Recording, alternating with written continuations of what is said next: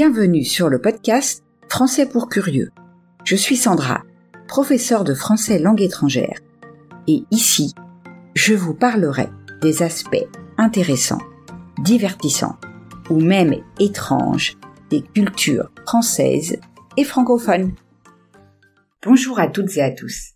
J'espère que vous allez bien cette semaine. Aujourd'hui, je suis comme d'habitude ravie de vous retrouver afin de vous conseiller des livres qui pourraient vous intéresser comme lecture personnelle ou pour offrir à la famille ou à des amis. Une fois n'est pas coutume, et j'ai choisi de ne pas me cantonner aux auteurs francophones, mais aussi de vous conseiller des auteurs ayant d'autres langues maternelles. Les cinq romans dont je vais vous parler, car il s'agit de romans, sont parus au cours de cette année 2023. Comme d'habitude, un peu de vocabulaire utile afin de mieux comprendre l'épisode que vous allez écouter. Narrer, il s'agit d'un synonyme de raconter. Austère, c'est un adjectif qui signifie qui est dépourvu de tout agrément, de tout ornement. Sommeiller. Ici, cela a le sens littéraire d'être dans un état de torpor, d'inertie. La morosité, c'est l'aspect de quelque chose portant à la tristesse. Dystopique. Il s'agit d'un adjectif qui se réfère à une dystopie, c'est-à-dire une société imaginaire régie par un pouvoir totalitaire ou une idéologie néfaste, telle que la conçoit un auteur donné. Théocratique, relatif à une théocratie, un régime politique dont l'autorité est exercée par les leaders d'une religion ou par un souverain considéré comme le représentant de Dieu.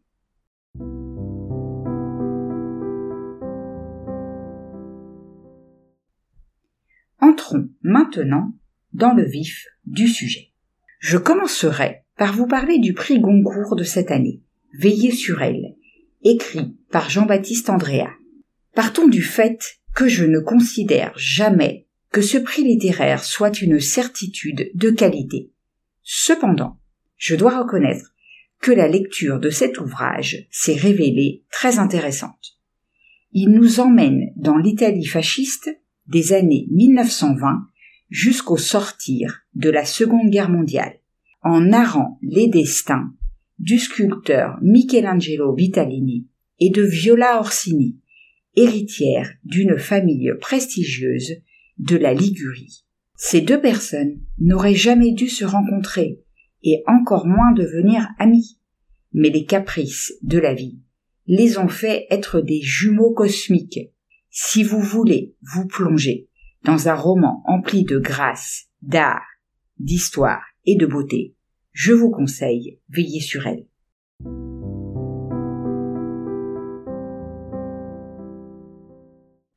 Deuxième ouvrage, sorti au tout début de 2023, Crépuscule de Philippe Claudel. Je lis les œuvres de cet auteur depuis de nombreuses années, et vous avez conseillé La petite fille de Monsieur Lin dans l'épisode 20 du podcast. Dans Crépuscule, nous nous retrouvons sur les frontières de l'Empire. Quel empire? Cela n'est pas précisé. Une province austère, aux multiples facettes sommeil, présentant une topographie dénudée, où le froid, le givre et les rafales de vent semblent engourdir les habitants d'une petite ville qui jusqu'à présent n'avait signalé ni renommée historique, ni importance géographique. Sa seule particularité résidait dans sa position, à la frontière d'un pays, arborant un étendard orné d'un croissant d'heure, dont la vitalité contraste vivement avec la morosité du village, aux passions mornes. Un jour, le prêtre est découvert sans vie, sa tête brisée par une pierre. La question se pose. Quelle est la nature de ce crime? Qui aurait pu nourrir des sentiments hostiles envers ce prêtre dans une région où chrétiens et musulmans coexistent en harmonie depuis toujours? Que faire dans ce contexte? À qui porter des accusations? Et comment agir lorsque ce meurtre déclenche une suite implacable d'actes criminels et de brutalité entre voisins. Il existe un individu apparemment chanceux dans cette tragédie, le policier Nouriot.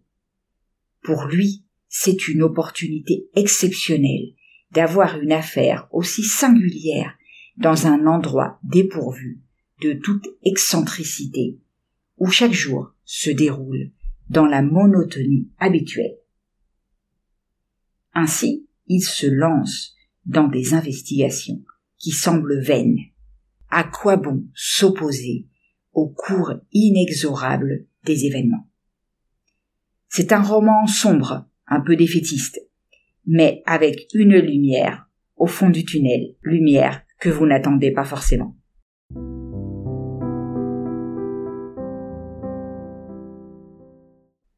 Passons ensuite à un roman de Pierre Lemaître. Si vous vous souvenez, je vous avais parlé de lui pour la trilogie commencée par Au revoir là-haut. Je reviens vers vous afin de vous parler de l'ouvrage Le silence et la colère. Ce livre fait suite à Le Grand Monde, publié en 2022.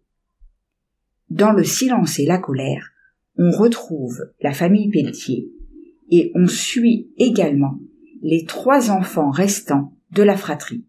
Jean, l'aîné, toujours malheureux en mariage, et confronté à sa propre propension à la violence, trouve sa survie dans l'amour qu'il porte à sa fille de trois ans, tout en étendant son commerce de textile dans la capitale française. François, un journaliste talentueux et ambitieux, vit une romance passionnée, mais tumultueuse. Hélène, la cadette, devenue également journaliste, se lance dans une enquête sur la construction imminente d'un immense barrage hydroélectrique destiné à engloutir, à faire disparaître tout un village. Elle fait preuve d'une grande détermination, évoluant dans un monde professionnel dominé par les hommes. Si vous aimez les grandes sagas familiales avec critique sociale, ce roman est fait pour vous.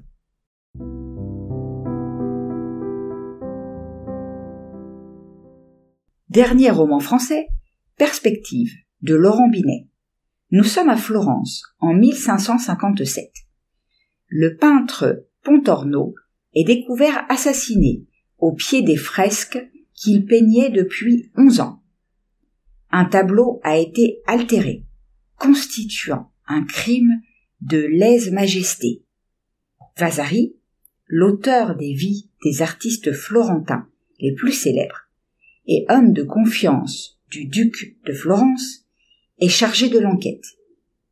Pour l'assister à distance, il sollicite l'aide du vieil exilé Michel-Ange à Rome. La situation requiert discrétion, loyauté, sensibilité artistique et compréhension politique. L'Europe est une poudrière, avec Cosimo de Médicis confronté aux intrigues de sa cousine Catherine, reine de France, alliée à son ancien adversaire Piero Strozzi. Les couvents de la ville abondent en nostalgiques du moine Savonarole, tandis qu'à Rome, le pape condamne les nudités de la chapelle Sixtine. Perspective est un polar historique épistolaire, où chacun des correspondants, du broyeur de couleurs à la reine de France, en passant par les meilleurs peintres, sculpteurs et architectes, joue sa carte. Dans ce contexte, tout le monde est suspect. Vous découvrirez à la fin qui est le coupable.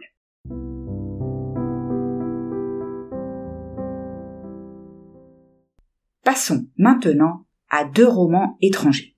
Je vous conseille Et c'est ainsi que nous vivrons de Douglas Kennedy. En mai 2045, l'Amérique est en ruine. Un siècle auparavant, les États-Unis avaient triomphé du fascisme, sauvant ainsi le monde libre. Cependant, à l'époque actuelle, le pays n'est plus qu'un souvenir lointain. Les États du centre se sont rebellés, formant un bastion puritain infernal. Une confédération théocratique gouvernée par douze apôtres autoproclamés. Le divorce et l'avortement y sont interdits, et les hérétiques sont condamnés au bûcher. Tandis que sur les côtes est et ouest, une république à peine plus réjouissante a émergé. Marquée certes par un progrès social, mais accompagnée d'une surveillance généralisée, dissimulant un État totalitaire derrière les apparences de la démocratie. Les deux blocs n'ont désormais plus rien en commun, si ce n'est une haine réciproque et les échanges parfois furtifs d'espions. La Confédération unie et la République, tous deux se prétendant unis, se surveillent mutuellement. Samantha Stengel, la narratrice, fait partie intégrante de cette machination. La République lui confie la mission de s'infiltrer en territoire ennemi afin de désamorcer un agent redoutable, autrement dit, de l'éliminer. Un ouvrage glaçant dans un monde dystopique, peut-être pas si lointain.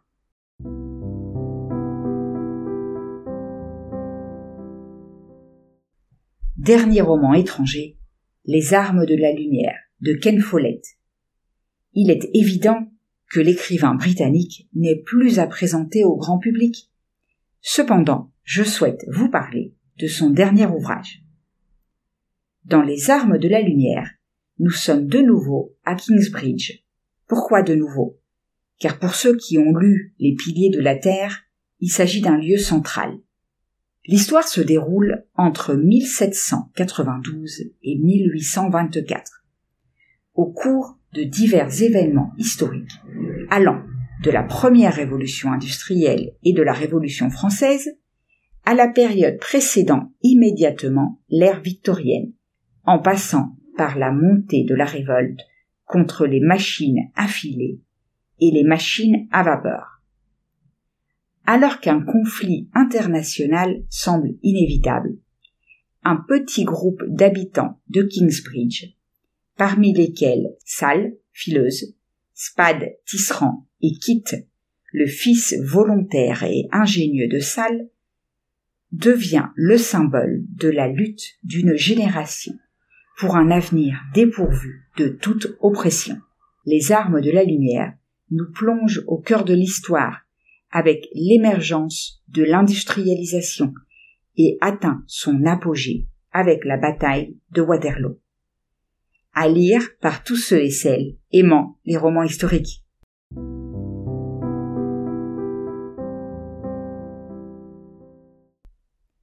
Et voilà, nous arrivons au terme de l'épisode d'aujourd'hui. J'espère que ces quelques conseils vous ont donné envie de lire et que vous avez aimé ce que vous avez entendu. Si c'est le cas, je vous invite à laisser un message sur votre plateforme d'écoute préférée et à partager l'épisode autour de vous. Rappelez-vous que si vous voulez continuer à améliorer votre français, vous pouvez trouver la transcription sur mon site. Je vous laisse le lien dans la description. On se retrouve la semaine prochaine pour parler des traditions de Noël dans le monde francophone.